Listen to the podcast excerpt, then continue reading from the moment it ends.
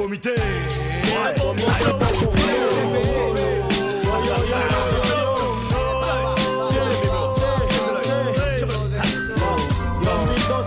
Por libertad lo que nos toca La música nos acompaña desde que nacemos. El sonido, el ritmo y las letras la hacen un medio de comunicación por excelencia. No solo porque con ella transmitimos mensajes, sino sobre todo porque transmitimos emociones.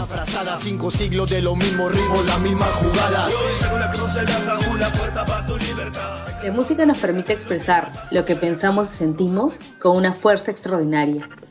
Está ahí cuando nos enamoramos.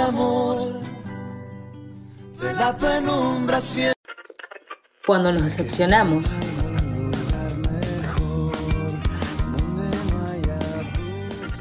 Cuando festejamos.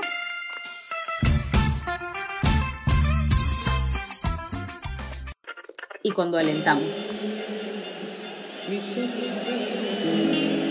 Que sigo viviendo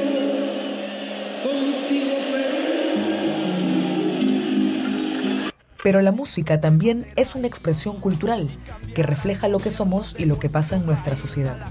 Por eso, es una forma de hacer política y de ejercer nuestra ciudadanía. Muchas veces es a través de la música que mostramos nuestro desacuerdo con situaciones de pobreza, injusticia, discriminación, violencia, racismo o explotación.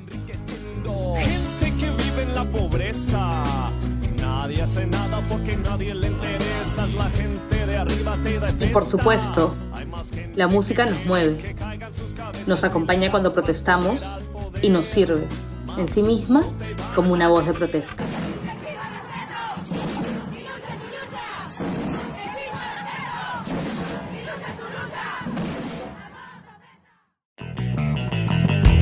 Regresamos con Debajo del Puente. Nos tomamos un break para reforzar los cimientos de este puente que busca conectarte con todos los agentes de nuestra realidad nacional. Seamos puente, compartamos lo que sabemos.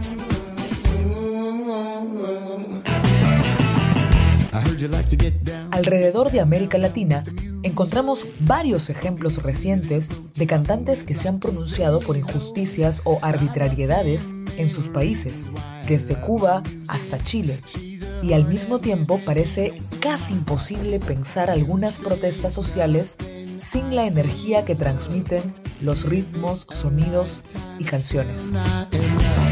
¿Estamos viviendo un boom de música de protesta en la región latinoamericana?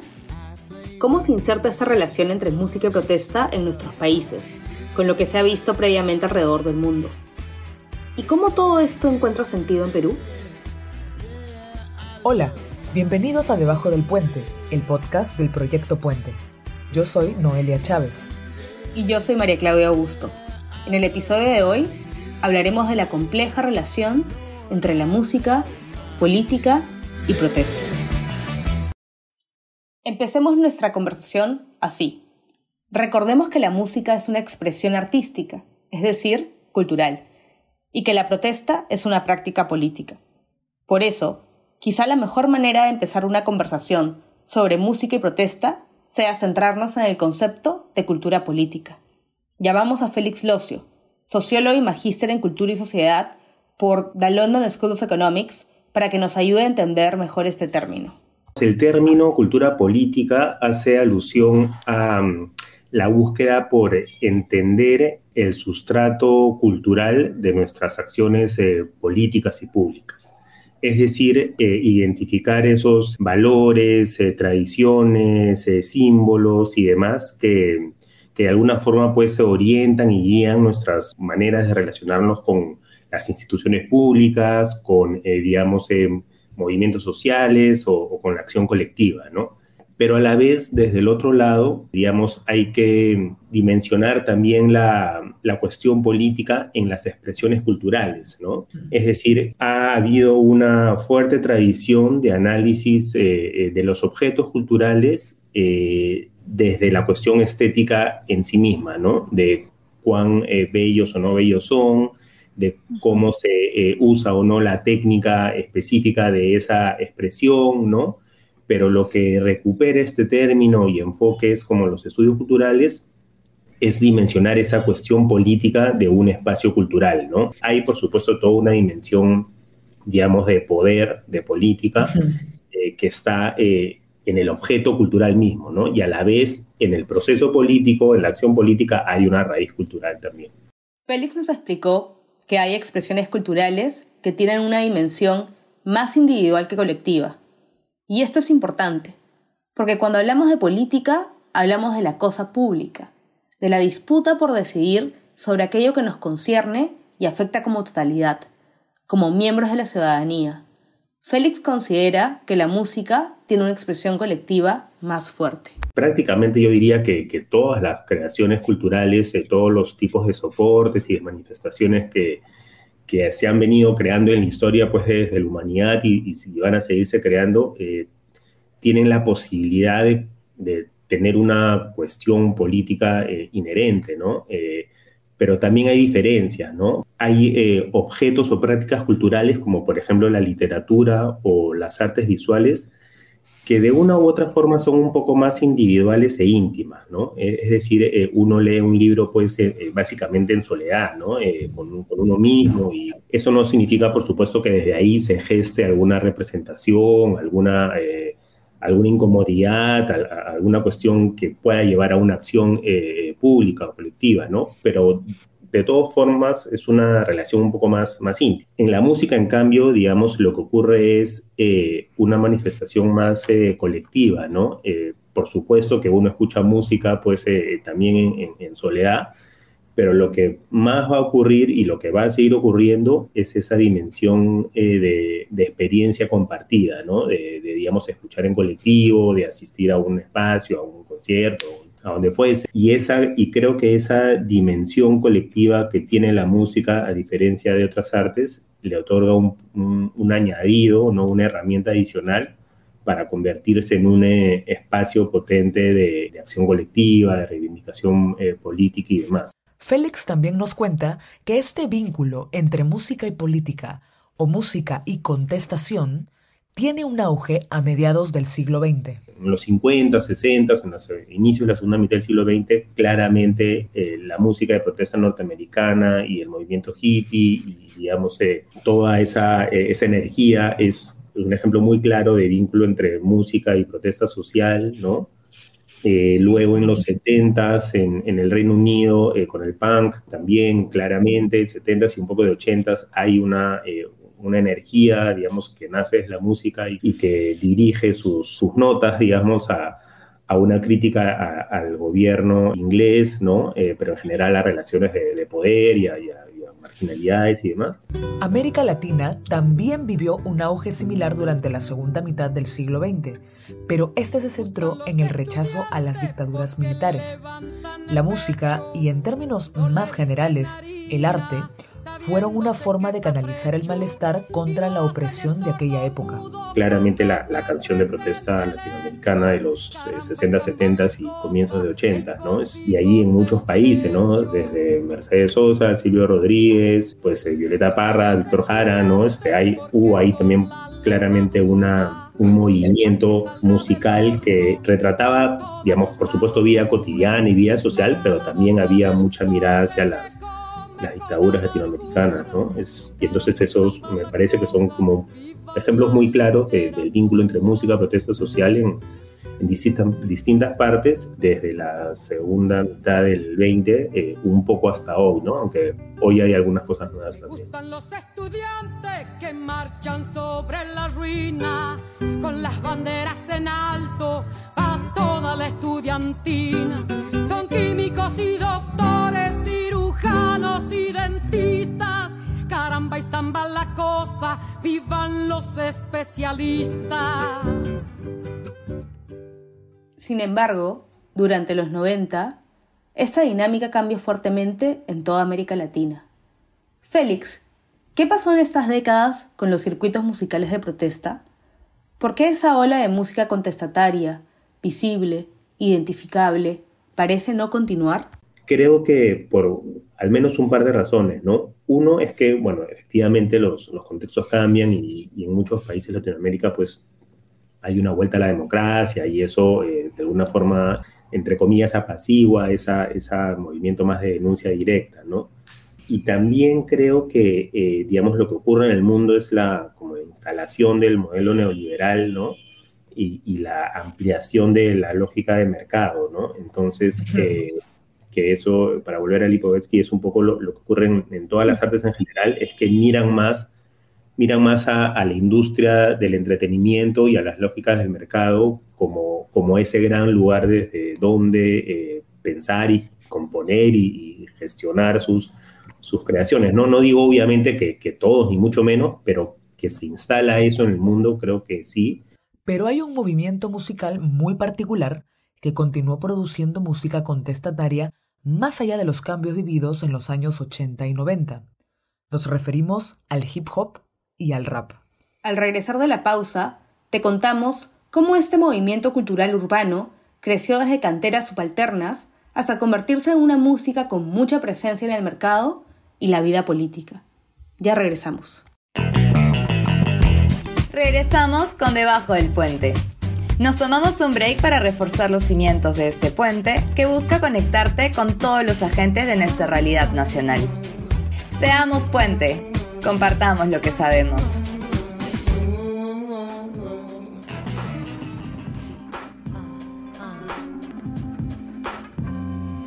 Y qué sortudo, carajo, bien machito, bien hombrecito, diciendo lisuras desde chiquitito y demostrándole a mis amigos que los quiero. Desde la industria musical a veces se denomina hip hop como un género musical, cuando en realidad el hip hop es una cultura, es una comunidad eh, de la cual, ¿no? Y en la cual eh, se circunscribe un poco el rap. Entonces el rap es ritmo eh, y poesía, ¿no? El ritmo y la rima. Ella es Elena L. Mejía, comunicadora, trabajadora de las artes y culturas y rapera feminista peruana. Elena nos contó más sobre los orígenes políticos del hip hop. Eres si contaminas tus placeres, macho eres si maltratas a las mujeres, macho eres. Si estamos hablando de las raíces del rap y el hip hop, estamos hablando de un movimiento cultural, social de respuesta frente a la precariedad. Estamos hablando de los, de los años 70 en Nueva York, de muchos jóvenes, de muchos niños, niñas que no tenían colegio, que no tenían que hacer eh, durante mucho tiempo porque vivían mucha precariedad. Y el hip hop y el rap es una respuesta a todo eso. Desde los orígenes hay un carácter político y hay un carácter de protesta. También conversamos con Santiago Sembrano, antropólogo y politólogo colombiano que cubre la movida rap de su país, Latinoamérica y el mundo. Es autor de los libros La época del rap de acá y Normas Rapa. Él coincide con Elena en que el rap nace como respuesta a la precariedad y puntualiza que el rap colombiano ha narrado los malestares de su país durante décadas, la militarización, la guerra, los asesinatos extrajudiciales y las muertes. Yo saqué un, artículo el año pasado que se llamaba El rap tenía razón y era de cómo desde hace 30 años pues el rap venía diciendo cosas que estaban pasando mal con Colombia, como que si la gente quisiera preguntarse, uy, pero este paro de dónde salió, porque la gente está tan, tan insatisfecha con, con Colombia, solo había que escuchar rap colombiano para darte cuenta de qué estaba pasando. Sin embargo, Santiago recalca que el hip hop no es una cultura homogénea. Y bueno, es difícil hablar del hip hop como un movimiento así como un monolito, porque pues hay, cada quien lo interpreta a su manera y hay mil formas de, de hacer hip hop y de vivir el hip hop.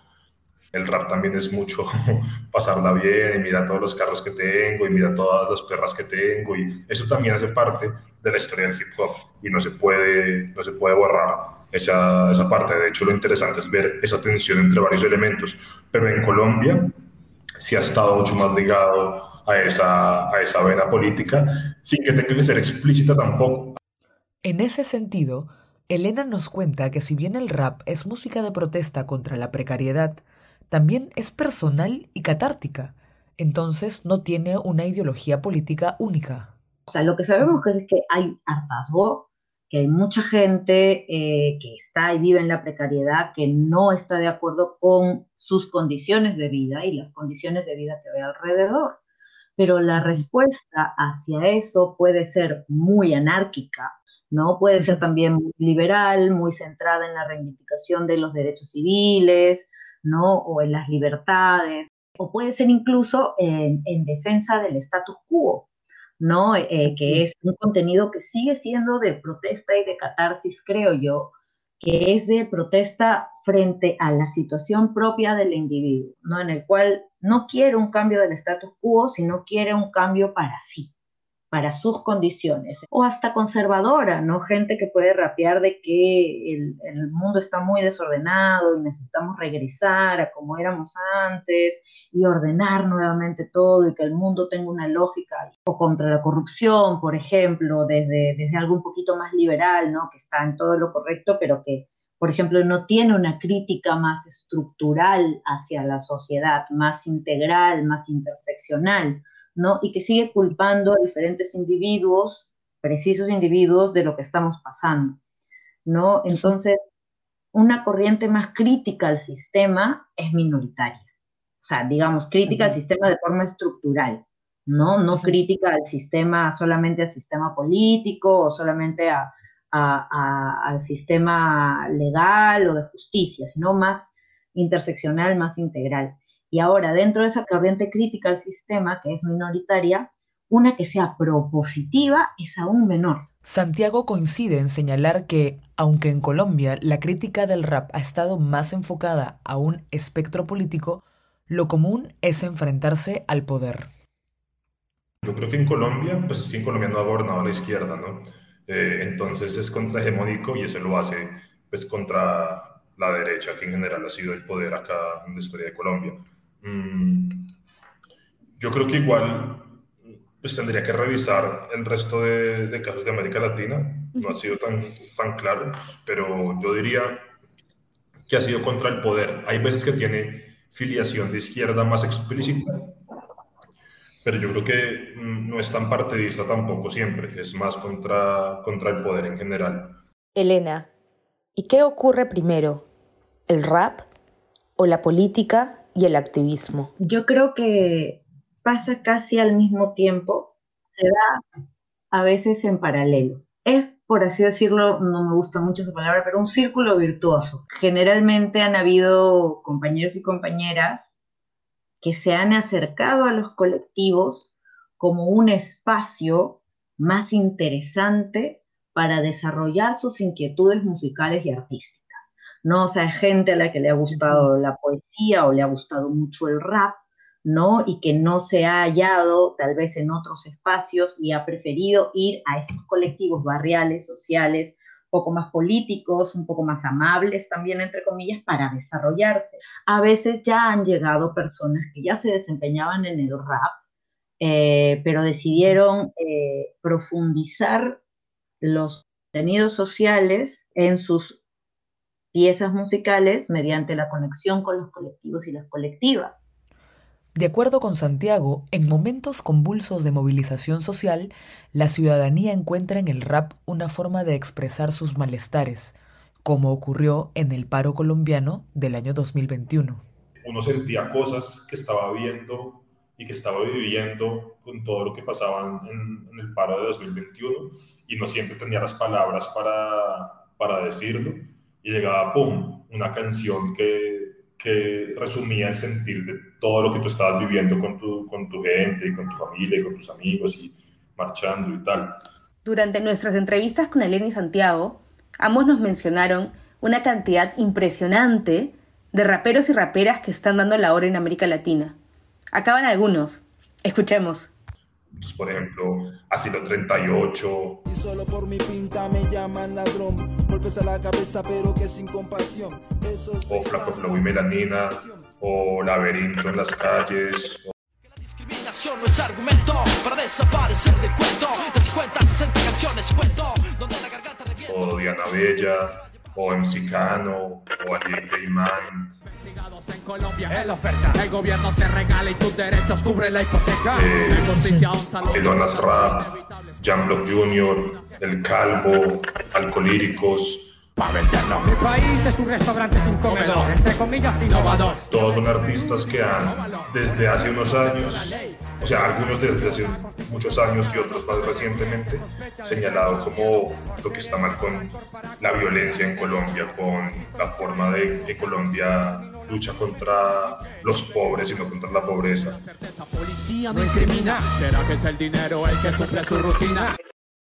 De Latinoamérica yo creo que así una referente es Rebeca Lane, de todas maneras. Tenemos a Sara Eve desde Argentina. Yo no sé si quiero esto, una casa hecha de ventanitas, me anula todo el día. En Latinoamérica ya recontra, goceado, eh, Residente, Calle 13, ¿no? René Pérez ya es un referente. Eh, tenemos a Anita Tijoux en Chile,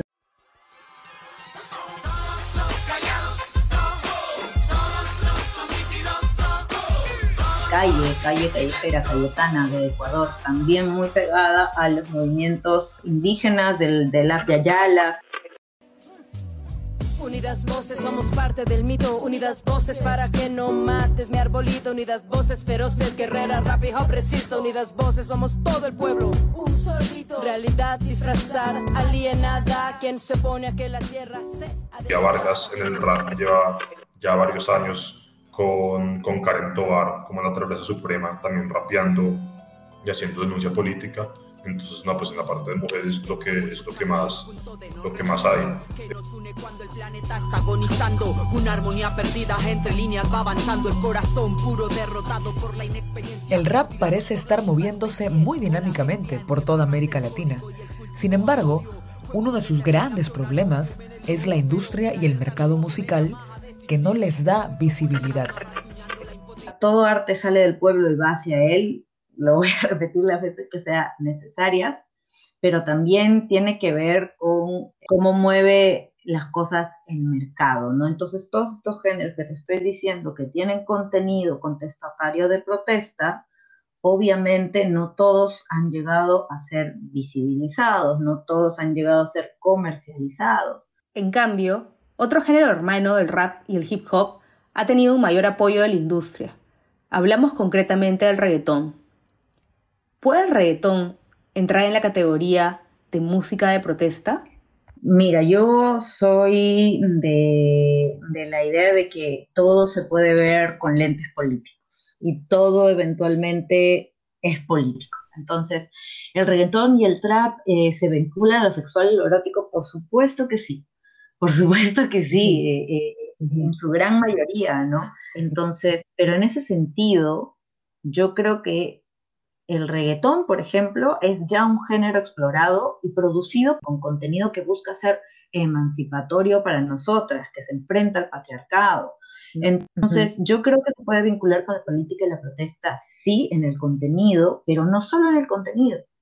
Luego, si recordamos, tenemos exponentes del reggaetón como Cali Uchis, como Carol G, ¿no? Que fueron bastante eh, públicas y, abiertas y, firmes sobre la represión increíble que estaba viviendo la protesta en Colombia, ¿no? Se han posicionado con declaraciones públicas en sus redes sociales, un montón de cosas más, ¿no? Acá mismo también conozco compañeras que están haciendo ambas cosas que están cantando trap o produciendo contenidos más ligados a lo erótico o lo romántico o un placer más mundano, vamos a ponerlo entre comillas, ¿no? Y al mismo tiempo siguen soltando sus temas en los micrófonos en las jornadas culturales, por ejemplo, que se hacen desde los colectivos de hip hop, ¿no? Una de ellas, por ejemplo, pienso en la compañera Saika Real.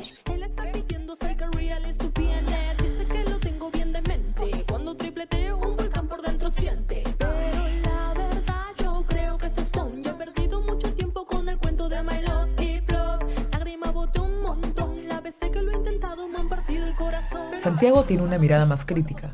Considera que el reggaetón tiene una industria tan grande y potente que cada vez es más difícil que sea contestatario o contrahegemónico, a diferencia del rap.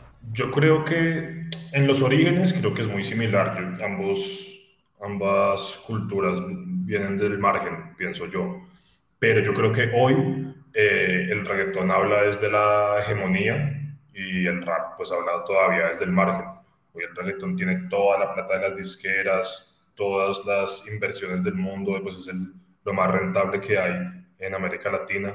Entonces, pues está en una posición ya de poder de statu quo, el reggaetón es el statu quo de la música. Está muy blanqueado y está muy de la mano de lo que te decía antes, las disqueras, del pop, de poder llegar a la mayor cantidad de gente posible y eso pues limita, limita el espacio para que tú incomodes, incomodes a los inversionistas, incomodes a las disqueras, incomodes incluso a un sector de la población. Pero Santiago, al igual que Elena, también reconoce que el reggaetón ha cambiado la manera de ver y pensar los cuerpos en América Latina, sobre todo en el caso de las mujeres. El reggaetón ha enfrentado a América Latina a sus cuerpos y a su sudor, y a sus penes y a sus vaginas y al placer y al sexo de una forma en que de pronto antes no estaba tan, tan presente. Quizás todo se hablaba de manera más implícita y eso ha sido importante definitivamente. Sí, yo creo que e incluso también, pues bueno, está toda esta nueva onda en América Latina del neoperreo, que también plantea nuevas formas de pensar el placer dentro del reggaetón para que no gire alrededor del hombre únicamente. Y bueno, eh, Bad Bunny con, con, lo de Yo Perreo Sola, que también buscaba, buscaba como una narrativa distinta. Entonces sí, sin duda, en ese sentido amplio de la política, el reggaetón ha, tenido aportes muy, muy importantes. Tranqui, yo perreo sola.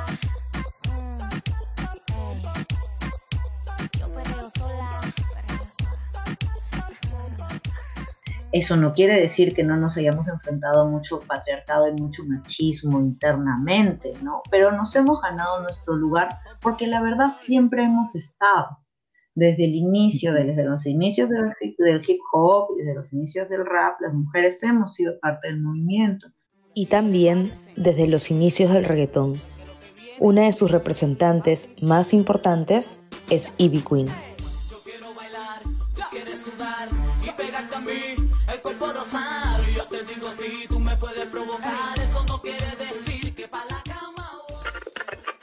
Pero, ¿qué sucede específicamente en el Perú.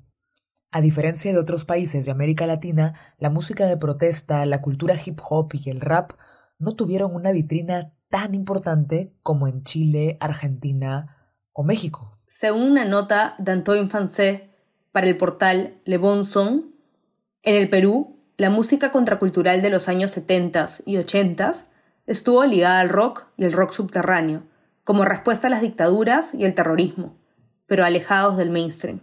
Aquí el rap empezó tarde, en la década de los 90, y con representantes de clases medias y altas que conocían la cultura estadounidense. Las disqueras todavía se encuentran ausentes dentro del movimiento y hay muchísima autogestión. Félix Locio, con quien conversamos en el bloque anterior, cree que esta particularidad del Perú responde a un problema del Estado y del mercado.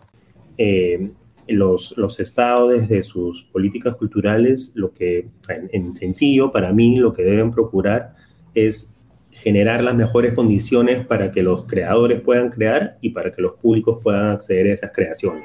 Se entienden sobre todo creaciones culturales eh, locales, nacionales. ¿no? Si eso no ocurre, si el Estado no tiene ese rol, como efectivamente ocurría desde antes en nuestros vecinos, lo que va a predominar son eh, nuevamente las, eh, las reglas de mercado y entonces, salvo, por supuesto, distintas excepciones, producir para eh, lo que el mercado exige, ¿no?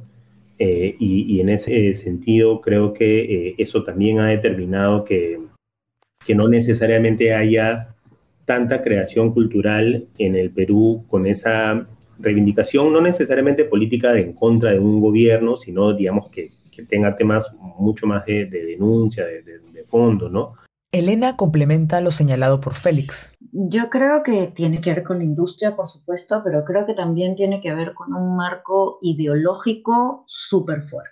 Ella considera que el terrorismo y la dictadura de los 90 persiguió y demonizó la producción cultural de corte político y contestatario, desincentivando su desarrollo.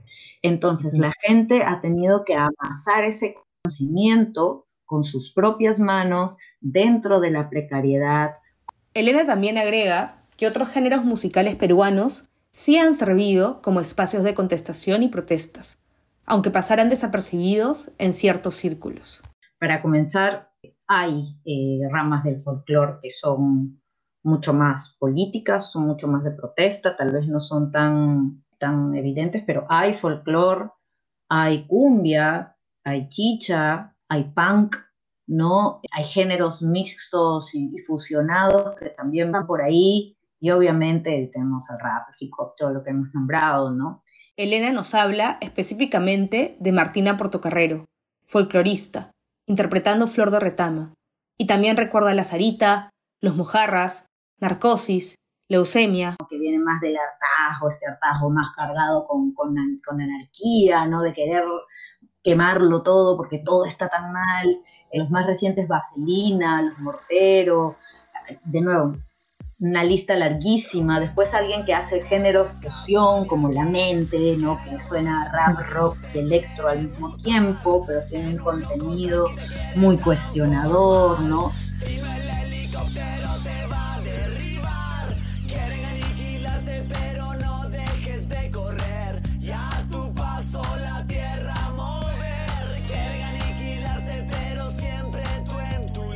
Y también nos dio una enorme lista de mujeres artistas, raperas, activistas, que también están sonando fuerte.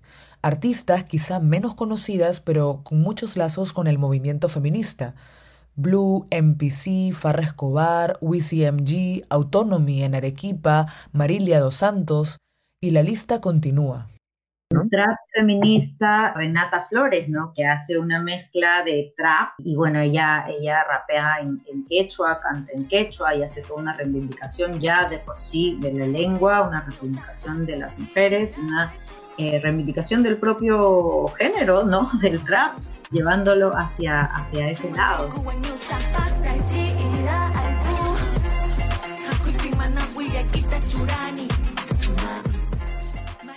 Ya no es rapera, está haciendo trap y sacó esta canción increíble, A mí me cuida mis amigas, no la policía, que es parte de los gritos de los movimientos sociales, de las feministas y las mujeres cuando estamos en la calle frente a la violencia policial.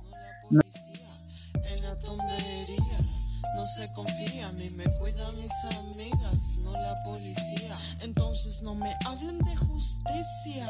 Cuando ustedes los mueve la codicia, la vida ficticia, ella viste. Lo cierto es que tanto Elena como Santiago reconocen que hay un reposicionamiento del hip hop en los últimos años. Ambos mencionan a Comité Poco Flow como un ícono de la cultura protesta en el Perú. Pioneros. Y Santiago también resalta el trabajo de Pedro Mo.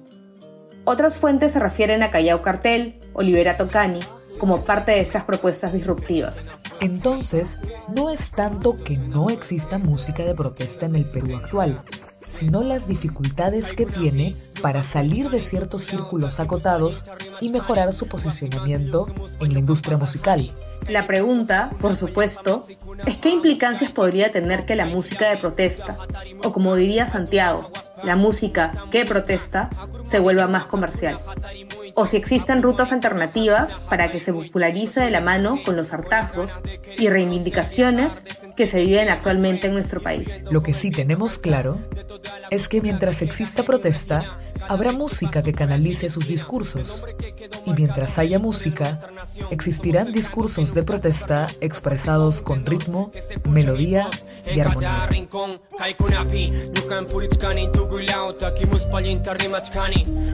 Este episodio fue producido por Noelia Chávez con el apoyo de María Claudia Augusto y Daniel Encinas.